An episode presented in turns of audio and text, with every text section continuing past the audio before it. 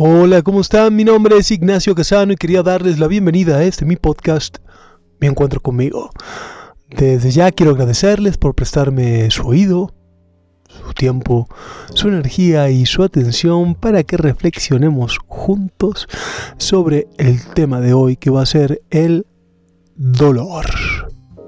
Desde ya quiero desearles un muy bonito día, o tarde, o noche, donde sea y cuando sea que me estén escuchando. Principiemos. El dolor, algo inherente a la, a la vida. Todos lo hemos experimentado muchas veces en distintas intensidades, con distintas versiones en diferentes momentos. Es algo con lo que hemos vivido, es algo con lo que convivimos en mayor o menor medida. El dolor es algo físico, aunque se puede generar por algo psicológico, pero es algo que sentimos, es algo que, puede incapacitarnos. Precisamente deviene de nuestras terminales nerviosas y eso se lee en nuestro cerebro, nuestro cerebro lo interpreta de determinada manera que nos provoca esa sensación molesta, compleja, a la cual debemos darle atención. Esa es la finalidad fisiológica del dolor, prestar atención, no es importantísimo darme cuenta de que estoy tomando algo caliente, por eso siento ese dolor que me llama a qué? A tomar una acción, retirar la mano del fuego. Muy bien, astuto. Ese es el dolor. Ahora, ¿cuándo viene el dolor?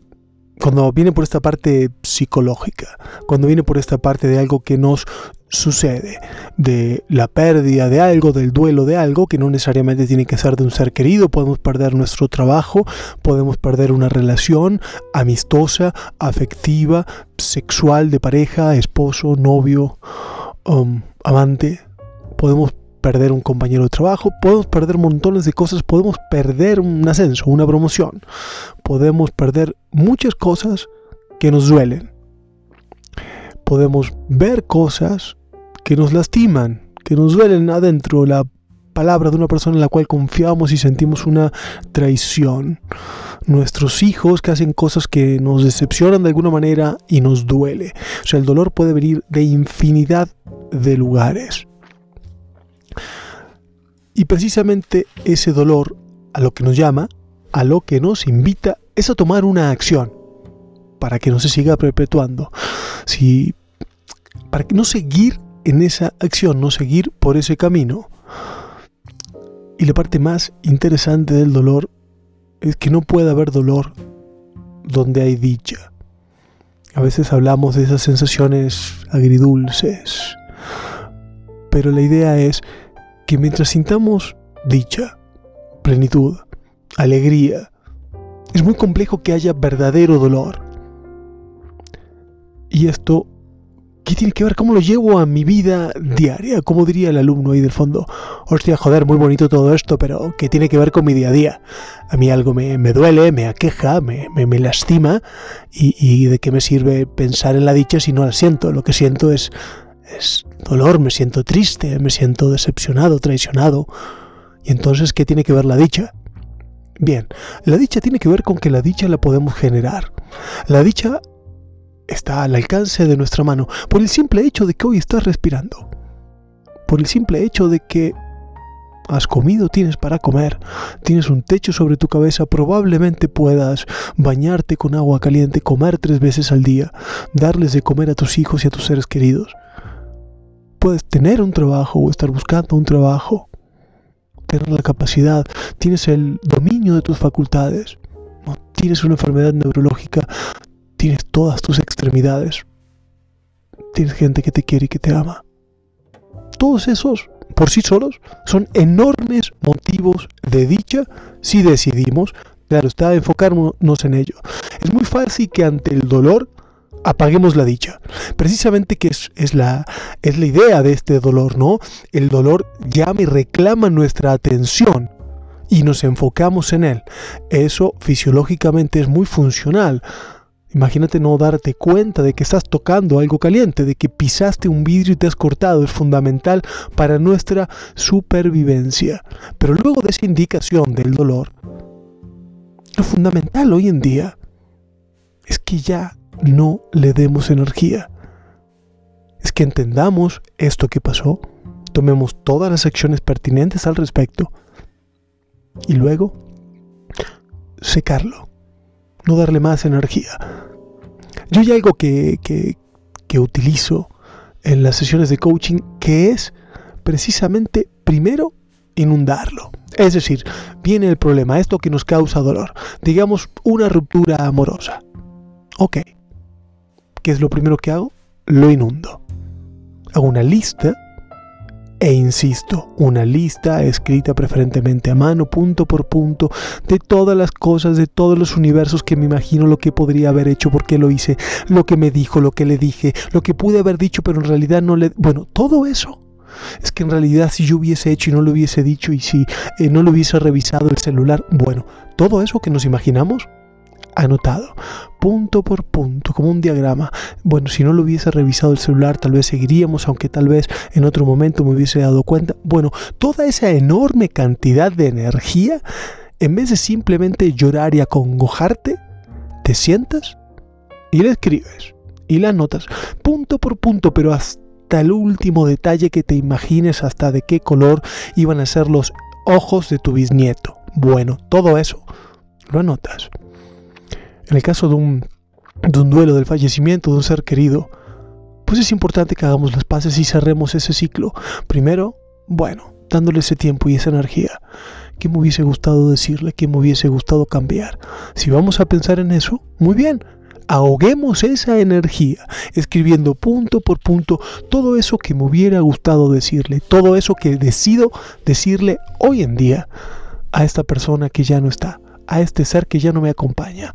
Entonces descargo esa energía. Si en un momento ya duele demasiado, corto, sigo con algo y luego vuelvo. Pero enfoco el tiempo en eso. Un día, dos días, tres días. Si quieres, si puedes escribir un libro, adelante. Escribe un libro acerca de todo eso que te hubiese gustado hacer. Todos esos hubiera que pasan por tu mente, anótalos. Escríbelos. Gasta energía y luego léelos en voz alta. Escúchate. Toda esa energía la volcamos hasta que, hasta que ya no se me ocurre más.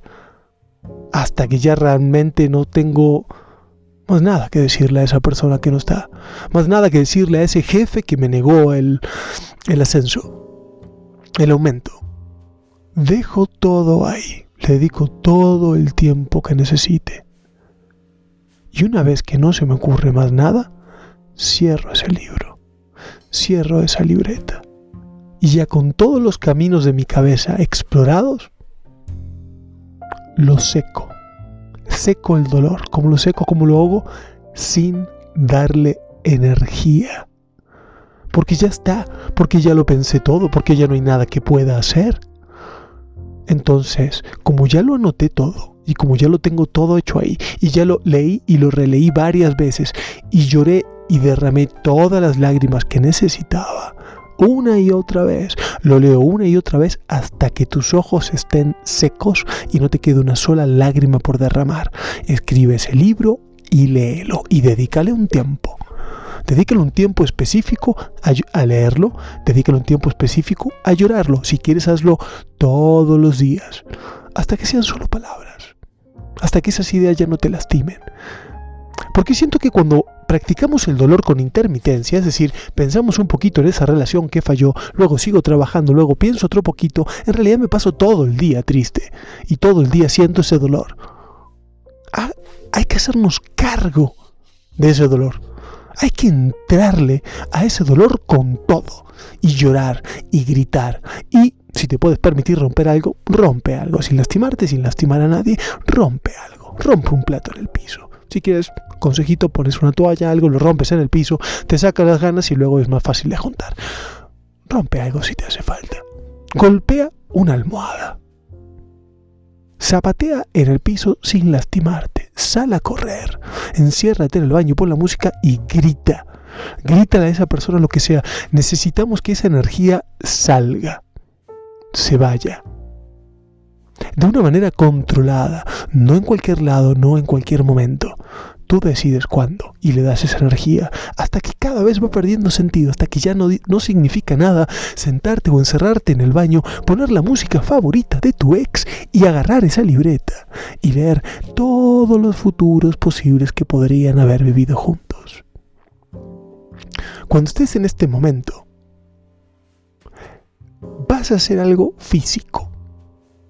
Es decir, si luego de que ya escribiste todo lo que se te ocurrió, lloraste todo lo que podías llorar, le dedicas un momento diario a esto para hacerlo, si en algún momento que no corresponde, si en algún momento te asalta un pensamiento que tiene que ver con este tema que te causa dolor, vas a pellizcarte, vas a aplaudir, vas a tronar tus dedos y decir, basta. Vas a zapatear el piso hasta aquí para adentro en voz alta. Zip, no sé, algo físico. Y vas a seguir con lo que estabas haciendo. Vas a cortar eso de raíz, porque ya no tiene sentido, porque ya lo pensaste todo, porque además tienes un tiempo que te dedicas para este duelo. No estoy para nada negando el duelo, pero vamos a encontrarle un lugar. Vamos a encauzarlo. Sí. Y después seguimos con el paso que sigue, que es agradecer. Toda experiencia que nos causa dolor tiene la posibilidad enorme de enseñarnos, de educarnos. Podemos aprender.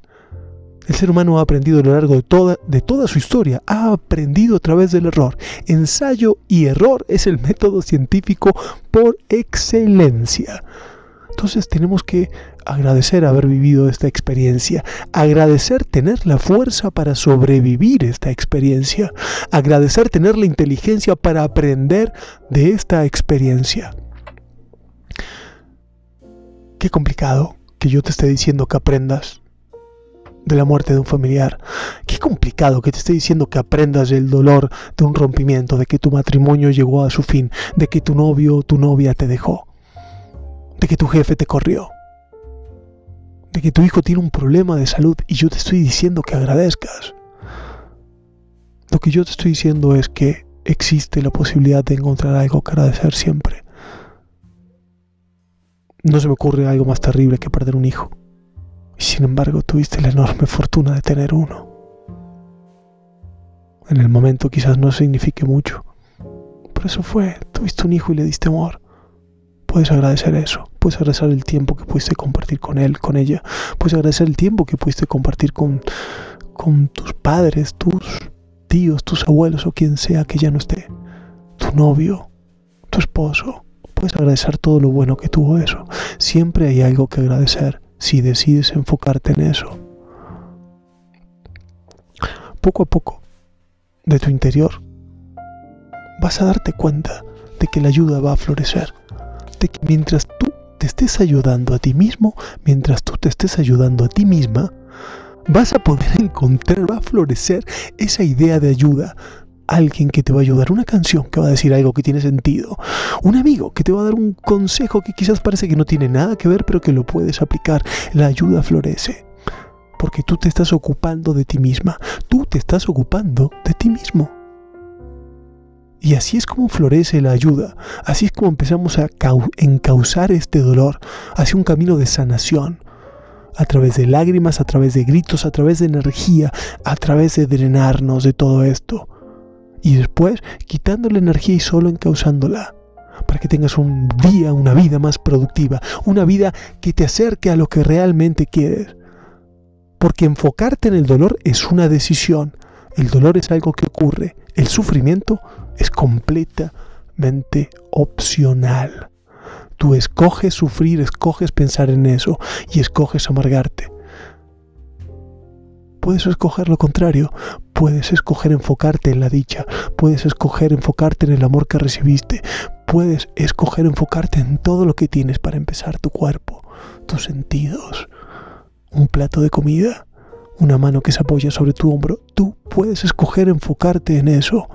Y para eso tenemos que crear estrategias como estas que te acabo de comentar, como este pequeño protocolo que te acabo de dar, que te puede ayudar a pasar el dolor, que te puede ayudar a experimentar el dolor sin experimentar el sufrimiento. Tú escoges cuánto tiempo quieres quedarte clavado, clavada en el sufrimiento, o si quieres que ese dolor te purifique como un fuego que quema, que duele, pero del cual vas a renacer como un fénix. Vas a renacer como la, como la ceniza de todo eso que se quema, que fertiliza la tierra, tan necesaria. Que el dolor sea un fuego que te purifique, esa puede ser tu decisión. Por supuesto que hay que trabajarla, por supuesto que implica muchísimo esfuerzo. Es más fácil decir y quedarte, bueno, tuve una pérdida, es normal que, que llore, que sufre, que esté mal. Puede ser normal, pero no necesariamente tiene que ser tu realidad. Tú puedes empezar a crear esta realidad tomando acciones, tomando decisiones que te lleven a purificarte de este dolor, que te lleven a encauzarlo, que te lleven a nutrirte, que te lleven a crecer, porque el dolor también nos forja como un fuego y tiene esa posibilidad de hacer crecimiento. En ese mismo dolor vas a descubrir gente, personas que ahí están. Quizás quien menos lo, lo pensabas, de quien menos esperabas, hay una mano tendida que te ayuda sin esperar nada a cambio. Usa el dolor para crecer. Usa el dolor como un fuego que te forje. Usa el dolor como más convenientemente creas. Como tú escojas, porque es tu dolor, es tu vida, y tú escoges a qué darle enfoco, a qué darle foco y de qué aprender. Desde ya les quiero agradecer enormemente este tiempo que me dejen entrar en sus vidas, en sus tardes, en sus noches, en sus días, en su mente. Eh, cualquier duda, queja o sugerencia que les haya provocado este podcast, encantado de que lo platiquemos. Desde ya quiero agradecerles enormemente por haberme prestado su tiempo, su energía, su oído y su atención. Espero que estén teniendo un muy bonito día, o tarde, o noche, dependiendo dónde y cuándo me estén escuchando. Mi nombre es Ignacio Casano y gracias por escuchar mi podcast, Mi Encuentro conmigo. Por su atención. Gracias.